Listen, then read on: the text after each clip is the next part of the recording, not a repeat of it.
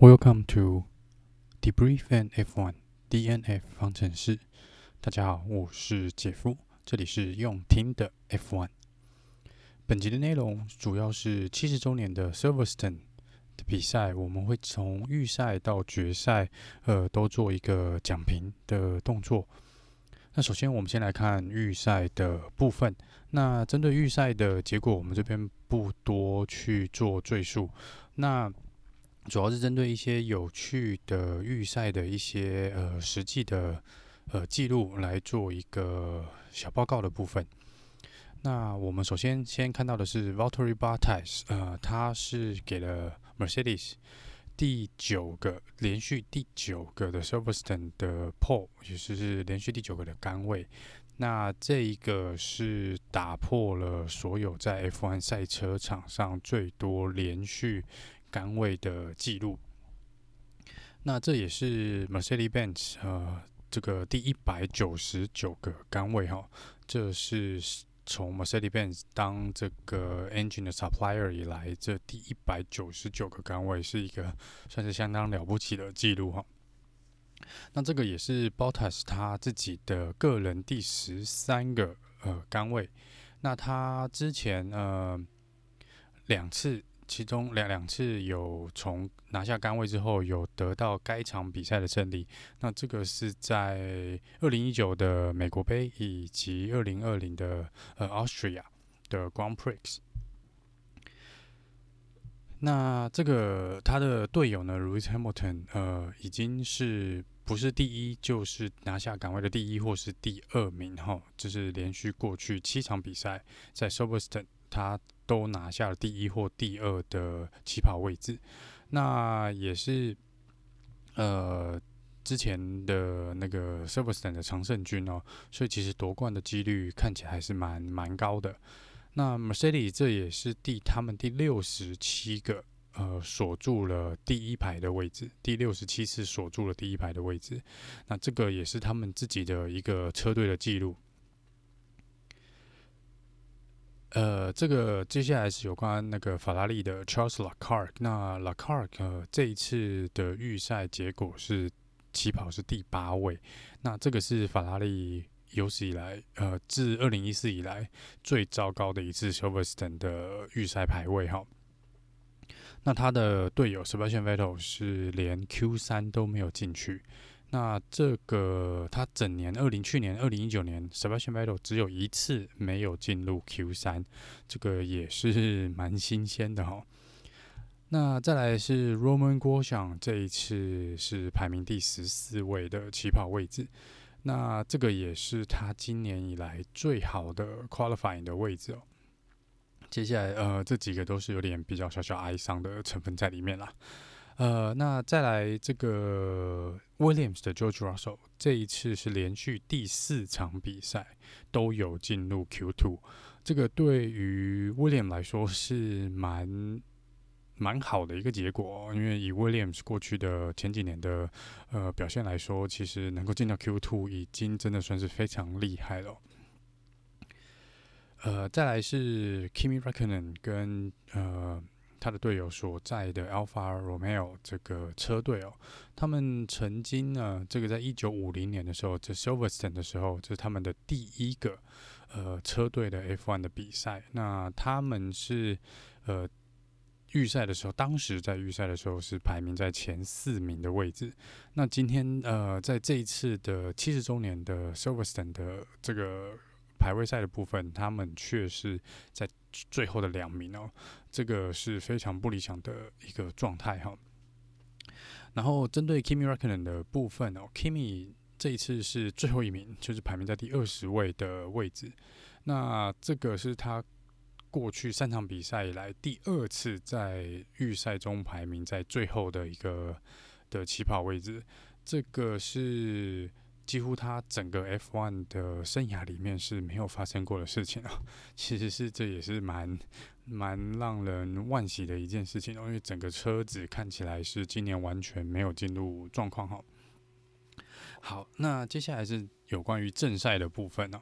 那首先先讲一下，这次因为是七十周年的呃 Silverstone 的比赛，所以其实有官方有一连串的呃庆祝的活动。那我们这次也知道说，呃，整个结果其实也是蛮算是有点超出。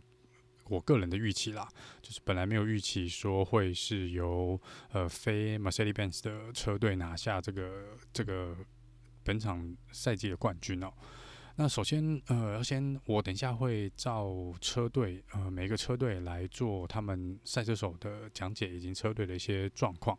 那唯一这次我想先提出来的时候，本次的七十周年的呃 Silverstone 竟然没有 Safety Car。What the hell, right？呃，过去八场的 Silverstone 的 race 呃的比赛哦，都有出现 safety car 的安全车的状况哦。那本场比赛是没有出现安全车，就大家意外的安分，然后也没有什么呃意外的发生哦，也没有像上周的比赛那样在同一个场地有发生三次的爆胎状况。虽然中间有小小两三部车可能还是有这、在跑道上做一个 spin 的。的动作，但是都没有造成就是让那个安全车出来，呃，而且整场比赛只有一位 DNF，这个也是蛮少见的。这个唯一的 DNF 就是 Has 的 Kevin Magnussen，呃，这个之后也会稍微再聊到一下。那么首先我们来看，呃。这次拿下第一名的赛车手以及车队哦，这次第一名的赛车手是拿下第一名是 Max 呃 Verstappen，那这也就是红牛车队 Red Bull 呃，在今年哦第一次呃他们算是结束了 Mercedes 的呃的一个 dominance 哦，那他们呃本次哦就是主要。夺胜的原因哦，应该是在于他们的轮胎的策略，针对轮胎的策略。那其实 Max Verstappen 是唯一一个呃在前十排名在前十的赛车手，是起跑的时候是用 hard tire，就是呃硬胎的部分，就是那个颜色。如果你们有看比赛的话，会是白色的那个轮胎哦。那这个轮胎轮原则上应该是最耐久的哦，但是速度的圈数应该属于最慢的。那其他的其他九位的赛车手起跑都是用黄胎，也就是所谓的 medium tire，呃 medium tire。那在这个部分哦，在在起跑没多久，其实 Verstappen 一直是维持在第三名的位置。那中间呃有一度说车队有告知他说他的呃车子引擎已经是过热的状态，希望他稍微慢下来。但是呃。Verstappen 的意思是说，他觉得车子状况非常的好，包括轮胎的部分，所以他决定是不想要减速，然后也不想减低，呃，车队希望他减低那个呃引擎的压力，所以他还是继续照他当时的这个速度来跑。那在于这个主要中间呢，他们是刚刚好，可能在 Mercedes-Benz 的部分，他们在极度高温的状况下，这个 medium tire 的状况还是没有维持到可能车队之前所预期的那个圈数，所以呃。Bottas 跟呃 Lewis Hamilton 其实都有被迫需要进去提前进去做换胎的动作。那 Verstappen 这一套轮胎这个 Hard Tire 其实也撑了蛮多圈的，那也是利用这个机会哦，呃，趁机超过了呃他们这些进呃用 Medium Tire 换胎的车手。那从基本上那个维修站第一次维修站之后呢，他们呃 Verstappen 就一直保持领先的地位哦。那 Max 在赛后是说，哈，他他的呃访问是说，他是跟记者说，呃，I didn't see it coming，就是他其实没有预料到他会赢哈，因为这个其实中间还有牵涉到 Louis Hamilton 是不是要做一个 one stop 的 strategy 哦，那但是其实其实到呃比赛中场啊，看到那个差距，其实大概就知道说。呃，当 Verstappen 拉出跟比第二名的 Bottas 在拉出了一个 pit stop 的差不多一个 pit stop 的间隔之后，其实大概就知道今天那个 Red Bull 夺望的几率是蛮高的哦。那我们接下来看一下，就是呃 Verstappen 的队友，呃 Alex Albon。那 Alex Albon 是最后是夺下了第五名哦。那他是在最后一圈就。呃，超越了 Lance Stroll，呃，算是呃，算是也算是一个非常不错的成绩啦。因为他也是从后面后段班，就是也不算后段班，就是呃，本来预赛好像在八九位的位置吧，那他是一路追上来的。那最近几场比赛其实都可以看到，呃，Albon 做一个从后面呃追赶前面呃这些。这些车队的一个动作，是让人是不是觉得说他其实个人 似乎还蛮 enjoy，说那个要来做一个这些超车的这些动作，是不是他 有故意啊？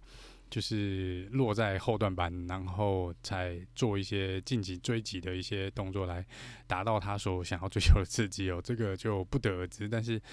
呃，虽然说他的表现还是有差 Verstappen 有一段的距离，但是我个人觉得说，其实最近几场比赛，一直到去年，呃，还有去年到他被 promote 到 Red Bull 这个车位的时候，其实他的表现一直都算是蛮稳定跟不错的。那当然，在前几场比赛是有一些比较。呃，可能运气比较不太好的状况发生哦，就是有稍微做一些碰撞啊，或者在闪躲的时候超车的时候，有造成一些 spin，有损失了蛮多的时间。不然，其实他的表现，我觉得一直以来都还算是稳定啊。接下来来看 Mercedes 的部分哦，呃，Mercedes 这次是夺下了第二跟第三名哦。那这个 Bottas 我们都知道他是 qualify 是在杆位哦，他拿夺下了杆位。那起跑也算是蛮干净的。那其实就是最主要的原因还是在于他们轮胎的问题，轮胎整个的消耗是比预期中的好像要快而且严重。那么 Mercedes-Benz 其实在呃最近两个礼拜的 Silverstone 的比赛看起来。都是在高温的环境下，似乎表现都不太理想，也不太稳定哦。那这场比赛呢，其实 Bottas 是蛮应该有第一顺位啦，照他们那个。呃，内部的一个车队的一个状况，他们应该是由领先的那位赛车手有绝对的权利来选择他的呃 strategy，跟他所谓进站换轮胎的时机哦。但是看起来整个车队跟 Bottas 在当下的情况，呃，似乎是觉得可能没有办法。呃，不得不去换做一个换胎的动作，但没有想到的是，虽然 Bottas 说他的确是有呃优先的换胎的权利啦，但是其实 Lewis Hamilton 不知道为什么他那一套轮胎，其实看当时在看比赛的时候，看起来他的轮胎状况应该要比 Bottas 当下的还要差蛮多的哦。那可是不知道为什么，就是 Lewis Hamilton 撑的时间有稍微多撑了几圈啦，他不是在 b o t t s 的下一圈就。也跟着进站换轮胎，那这个可能到后来就变成影响到说，这个换轮胎的时机就不知道为什么变得似乎看起来比 botas 好，因为他这样子让他的第二套胎在最后的时间呢是有足够的胎压跟轮胎的呃余力去做最后的一个冲刺哦，所以在蛮后面的时候是有。超越了 Bottas，所以最后卢森堡腾是拿下了第二名的位置。那这中间呢，其实本来在预设的预想中是 Lewis Hamilton 是不是有机会在最后的这个阶段的这个冲刺是有办法去追上 Max Verstappen 哦？但是看起来，因为那时候呃差了大概有十几秒的时间啦。虽然说他的轮胎状况不错，但是中间因为有被当下第三名的 Larck 有稍微挡到一下，大概损失了两三圈的时间。那这个部分只能让 Lewis Hamilton 有。呃，余力去追上 Bottas，但是已经来不及去追上第一名的 Verstappen。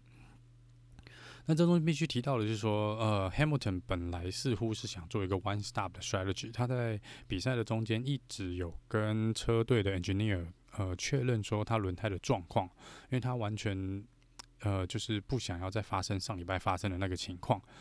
可是整个车队讨论下来，曾经一度让大家以为说他们是不是要硬撑做一个 one stop，就是中间 medium 换下来之后换上 hard tire 之后就一路冲到底哦。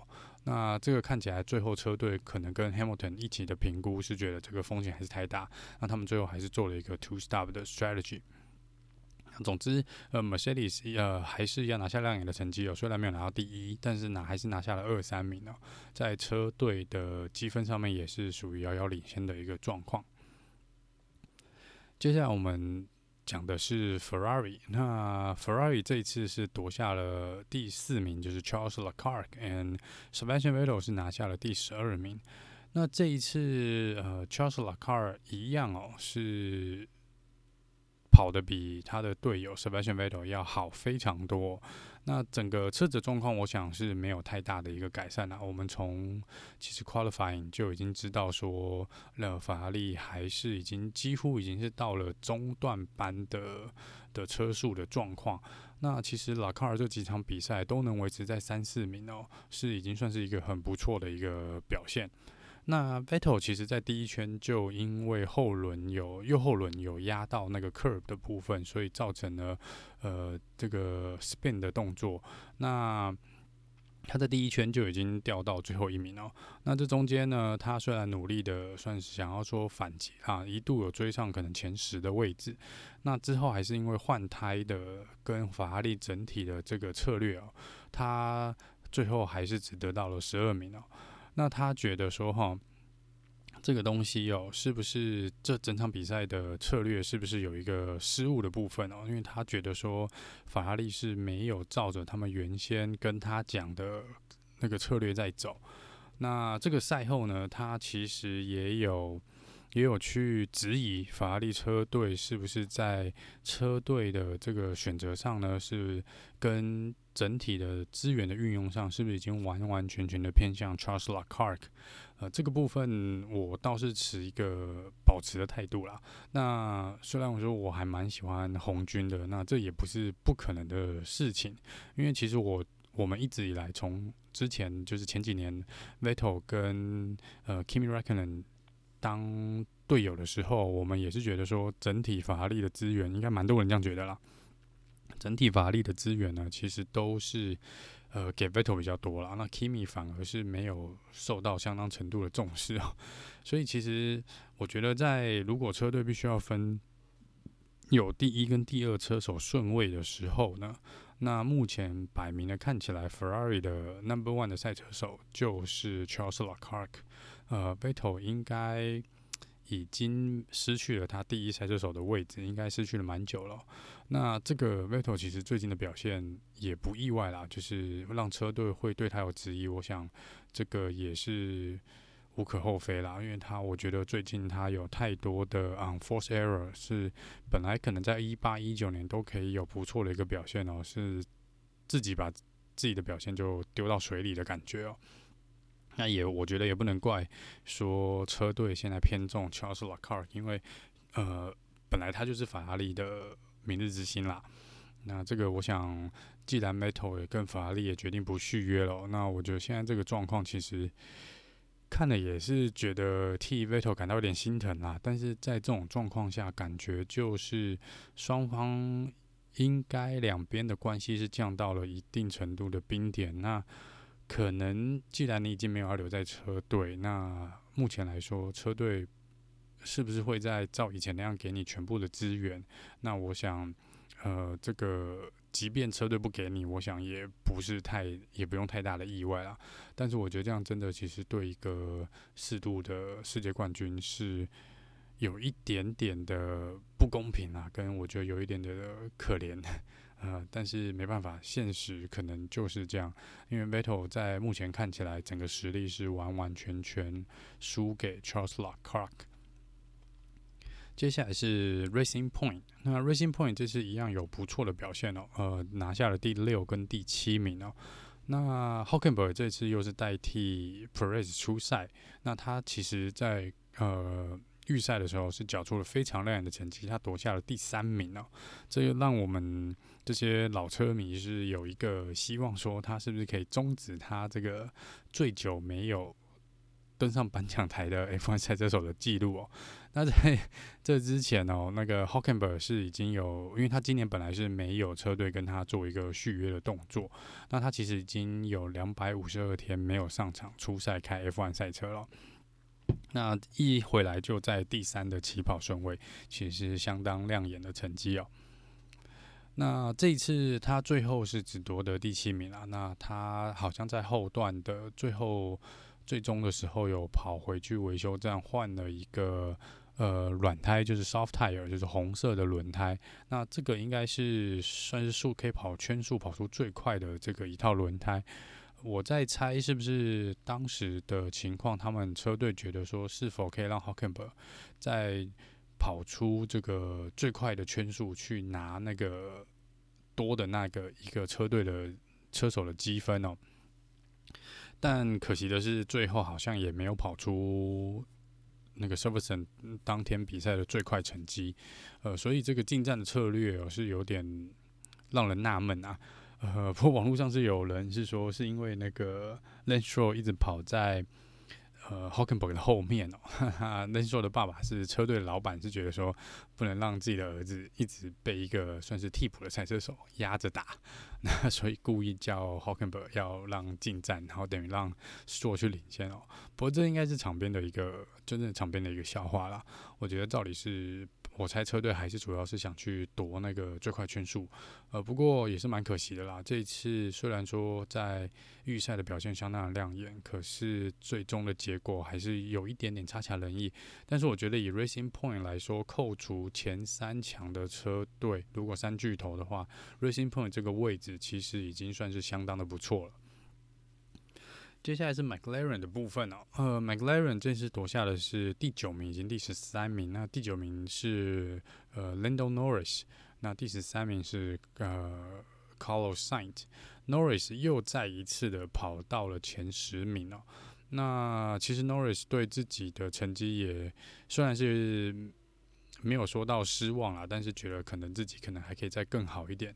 那 Carlos Sainz 其实整场比赛一直都在十，算是在十名之外做做一个徘徊的动作。那最后是压制，想跟 Sebastian v e t t e 去做一个呃呃压制的动作，但最后还是落在 Sebastian Vettel 的后面了。那其实 Sainz 这几场比赛也是蛮呃表现也是平平啦。不过因为明年上影子会去 Ferrari 哦，所以这个明年的表现可能会会比较。呃，受到重视一点。接下来是讲那个 Alpha t o r i 的部分啊，Tauri 就是这一次是拿下第十跟十一，那 Kvy 是拿下了呃这次的有拿积分的最后一位，就是在第十位。那 Gas 也很可惜是拿到了第十一哦。那其实整体来说，车队的 performance 其实以以车队的状况来说，我觉得这是算是也是一个很好的结果啦。那这个 KVS 其实他预赛的时候只排名在第十六。那整场比赛虽然画面没有带到他太多，但其实他真的就是表现的也算不错，就一路这样子，呃，想办法超车，然后在整个轮胎的策略上面也算是有相当程度的成功。所以这一次他最后。jump 回了，就是跑回到了的第十位，也替车队跟他自己拿下了最后一个积分哦。接下来看 Reno 的部分，雷诺车队，那雷诺车队就是拿下第八跟第十四名，那第八名的是 Ocon，第十四名是 Ricardo。那阿康其实表现就是算是蛮平稳的，这一次算是蛮平稳的。那虽然在预赛的时候好像有挡到 Max Verstappen 的一个小插曲，但是整体来说，呃，就是跑的算是不上不下啦。那也没有说特别的亮眼，或是跑出超出意料的成绩。倒是 Ricardo，嗯、蛮令人意外的是，他本来应该是前十名，应该是蛮有机会的，包含预赛的部分。那 Ricardo 其实过去几场比赛一直也都是算跑得比 Ocon 要好。可是因为他这一次，呃，可能从换完轮胎之后呢，他轮胎的状况跟车子的状况似乎是随着时间的进行是越来越不理想哦。那他之后在后段的时候，又因为跟 Carlos Sainz 在抢位的时候有发生一个 spin 的状况，所以就掉到蛮后面的，就是蛮可惜的。接下来是讲 Has 的部分，Has 呃这次拿到了第十六名跟一个 DNF，那这 DNF 是 Kevin Magnussen，他这一次是唯一一个没有完赛的赛车手，这是我之前说的哦，这次以 Silverstone 来说，这个是蛮蛮新奇的一件事哦。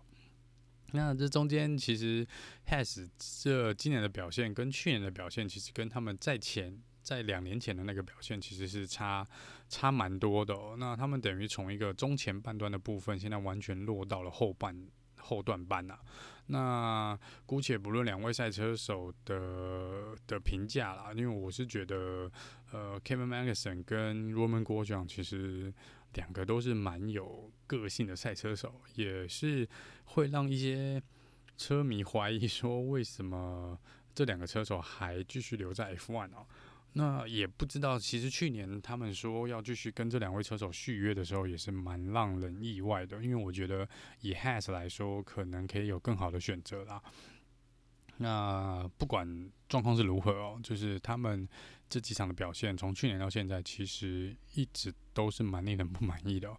他们那个很会骂脏话的那个 车队总管哦，也是一直表达他的不满。但是在目前的状况下，他们可能短时间内也是没有办法做出太大的进步。接下来就是 Kimi Räikkönen 所在的 Alpha Romeo 的车队，那他们这次表现一样不尽理想哦，拿下第十五跟第十七名。两位赛车手赛后都有表达，他们对这个结果其实是蛮失望的。但是，呃，Kimi 其实还有表达说，他认为这一次车子的状况呢，应该足够让他呃去跑入前十名，拿下一些积分哦。但是，不管是后来状况是轮胎或是场上的一个状况，并没有让他再做更往前的动作。那其实他们也觉得说，如果在预赛能够再稍微跑好，跑出好一点的成绩哦，应该得分是蛮有希望的。但是看起来今年这个 Alpha 的车子跟车队的这个状况哦，是完全是不尽的理想。那这两位赛车手其实也就说了，那可能就是呃没办法，就只能乐观的看待下一场。那看看下礼拜的比赛是不是有一个看能不能有点有所进步。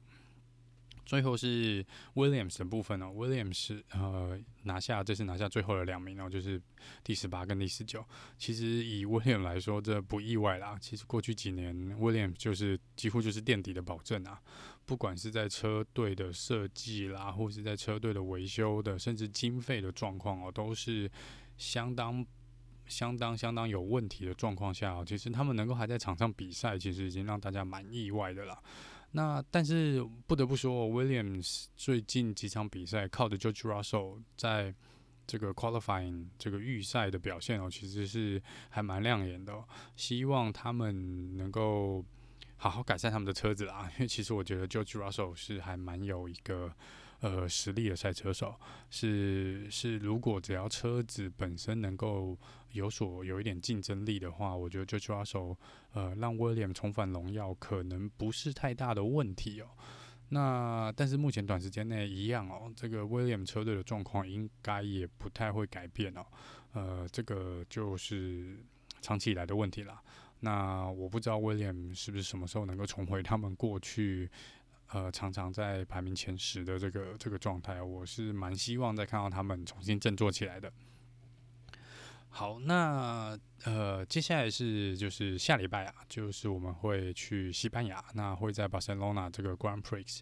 那这个嗯、之前的三年呢，都是由 Mercedes-Benz 夺下冠军。那我们现在呃。看起来是因为进入了夏天啦，所以看起来这个呃气温哦会是相当的高。那目前以 Mercedes 过去两个礼拜的表现来说，那这个高温的状况是不是又会造成这个 Mercedes 的不稳定呢？我们就就可能要再看看这个状况哦。那我们接下来看一下，就是目前的赛车手的积分。那第一名不意外，目前还是 Lewis Hamilton，那目前有八十八分，呃，领先第二名的呃。Bottas 有三十分，所以 Bottas 是五十八分。再来是第三名 Max Verstappen 有五十二分。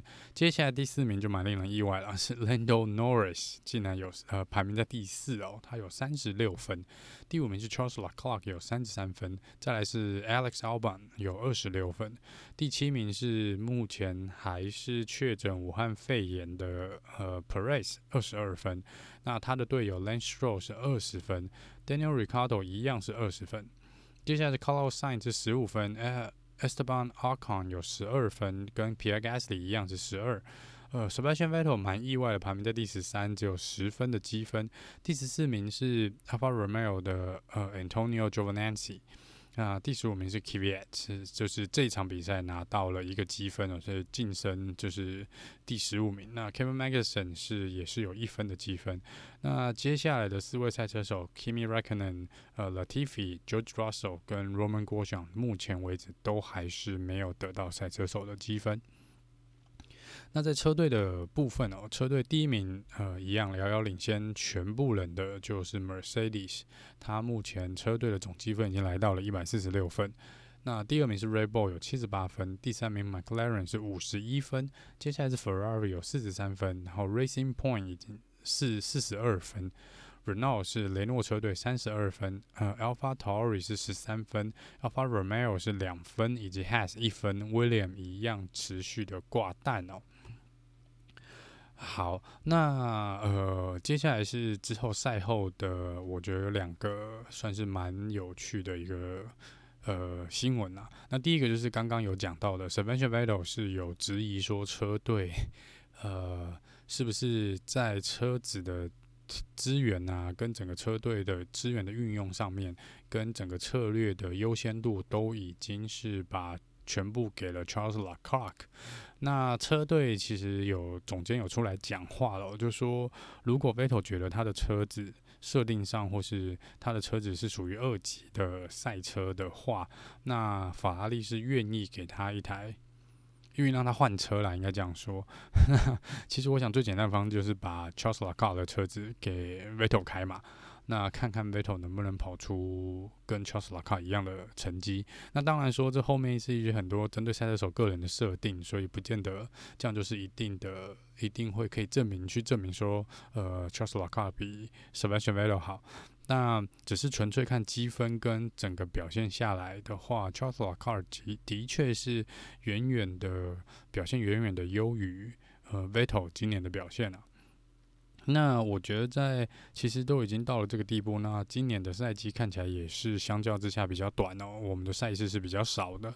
那其实我觉得有个选项就是说，既然都已经确定不会跟 Vettel 续约的话，呃，是不是有一个考量或是一个选项呢？就是让 Vettel 提前离开 Ferrari，反正后面还是有一些 reserve 赛车手可以先上来嘛。那一来是或许可以放。反正刚好说 Racing Point，因为之前有那个谣言说 Vettel 可能会去 Racing Point。那 Racing Point 现在因为 Perez 确诊武汉肺炎，那也是请 Hockenberg 来当一个替补赛车手。那我觉得可以有一个蛮有趣的一个提议啊，是不是让 Hockenberg 去 Ferrari，然后让 Vettel 就直接去 Racing Point？那也许这样子会是一个。比可以擦出比较有趣的火花，我觉得，因为可以让 Hulkenberg 来开开看 Ferrari，然后也如果 Vettel 确定是要去 Racing Point 的话，也早点让他去适应车队嘛，也不是一件坏事。那因为看起来 Perez 下礼拜可能也还不能回来哦，因为其实一大会的规定，只要他呃武汉肺炎一直验出是阳性的话，他就必须要再隔离十天。那其实目前来说，如果每个礼拜都有一次。比赛的话，那他其实早该在 Silverstone 这是七十周年之前的三天就应该要验出他是阴性，他才有办法在下礼拜的西班牙的赛事出赛。那目前看起来，这个希望可能也是比较渺茫啦。不过，我觉得这个提议应该是不太会发生。但是这样看起来，让看着 Sebastian Vettel 这样子在。在法拉利车队的目前这个状况，其实也是有点难过啦。就是好好歹他也是一个四度的四次的世界冠军，那一直想要，他也一直表示说，他的小时候的梦想就是希望在 Ferrari 夺下一个世界冠军。那这看起来已经是不可能的事情了，其实也是蛮让人觉得可惜的啦。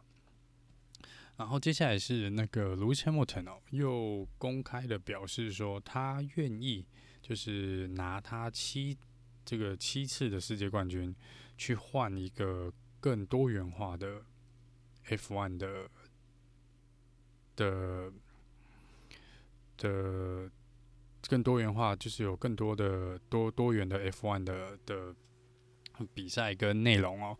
那我觉得这个东西就是就是他，我我们上一集有提到，就是他一直是在推一个这个怎么讲，就是针对这个种族议题啊，这个歧视议题，他其实过去来说应该是前所未有的呃主动啊，应该这样说，就是他其实个人我觉得在这个方面，这个议题方面，其实还蛮把这个当做是。很重要的一件事情在，在推送推广哦。那我觉得这个就是像我之前有稍微提到了，是不是这个已经有做？我觉得已经到了有点一个超过的地步哦。那不管怎么说啦，是当然是希望说，呃，这个世界能够更好。那我我也希望看到更多元化的一个呃，在 F1 界看到更更多元化的一个情况哦。但是其实不管怎么样哦，这个。我觉得在整体议题上面，这个已经是有一点点呃超出，或是已经呃偏离了原本的一些诉求啦。那至于说这个，很多人是有讲说，是不是呃体育归体育啊，政治归政治？那这个部分，Lewis Hamilton 也已经表达了说，那他们可以讲体育归体育，政治归政治。那他个人是呃不会去理会。呃，这些言论，那他还是会继续做他的事，去推广这个、这个、这个 diversity 跟这个没有歧视的一个一个活动哦。那我觉得这是这个活动当然本身没有不好的地方啊。那但是目前看起来，他是因为他有这个呃，算是一个地位，算是也算是一个 F1 跟体育界蛮知名的一个人物。那我觉得他是有利用他这个。这个地位呢，跟一些声望啊，去压着其他人来被，等于是其他人会被迫必须要跟着他走。那如果不去这样做的话，就像之前 Roman 国相或是呃 Charles l a c a r 一样，就可能会被攻击啊，或或是 Lewis Hamilton 会公开的批评。呃，这个这些人是不是做的不够多，或是？或是做的不够好，或是他们的立场不够明确或坚定哦。那我觉得这个就像我说的，是牵涉到了个人的言论自由的部分。那其实就像那个呃，你不应该去强迫呃任何一个人去接受你的观念与思想啦。那我相信，只要在呃其他赛车手也没有做出任何歧视的言论，或是举动的状况下，是其实可以不需要强迫所有人去参与这个动作。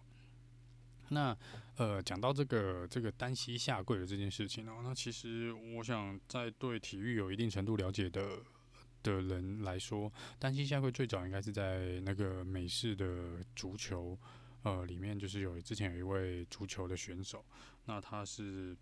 之前不，我我也忘了是哪一个事情。那他就是在比赛唱国歌的时候会做一个单膝下跪的动作。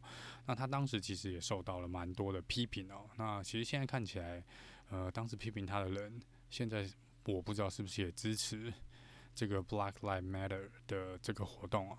因为这其实是蛮矛盾的。那当然也会有人质疑说，那 Lewis Hamilton 在当时在几年前，当时。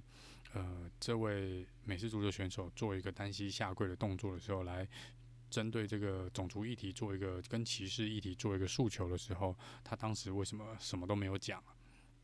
所以这个不得不说，那当然，呃，也是有一些些就是跟着这个趋势在走的一个状况哦。那我不是说 Lewis Hamilton 是一个投机的分子，但是在这一部分，我觉得其实我个人觉得啦，这个争议性是。有的，那我其实蛮不欣赏任何一个呃，不管是赛车手也好，或是体育的运动员也好，去强迫其他的运动员来跟他做一样的事情。呃，那这个如果未来有机会，可能我再看找一些资料，或者我们再来可能好好讨论一下这个的部分。那其实我觉得目前 F1 其实已经做的算是足够了啦。那是不是还要再一直持续每一场比赛做这个单膝下跪跟做一个表态的动作？我觉得其实我觉得是没有那个那个必要啦。因为其实呃，到后来这个 Black Lives Matter 这个活动，我觉得也已经有点失焦了。好，那不管怎么样，就是呃，这只是这个场边的一些小八卦跟小新闻了哈。那就是这就是本集有关这个七十周年 Silverstone 的比赛的回顾跟 debrief。呃，那我们下次见，拜拜。